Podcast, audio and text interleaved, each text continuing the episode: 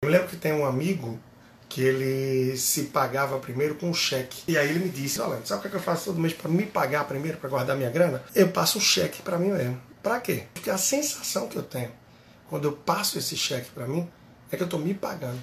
Que eu trabalho, mas eu recebo também, eu não sou só um pagador de contas. Isso é, inverter a dinâmica financeira das pessoas, onde o hábito é primeiro pago as contas e depois guardo, depois poupo o que sobra. E se não sobra?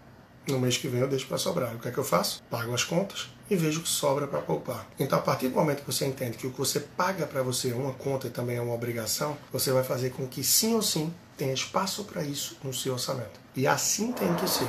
E se isso é feito, toda a dinâmica muda.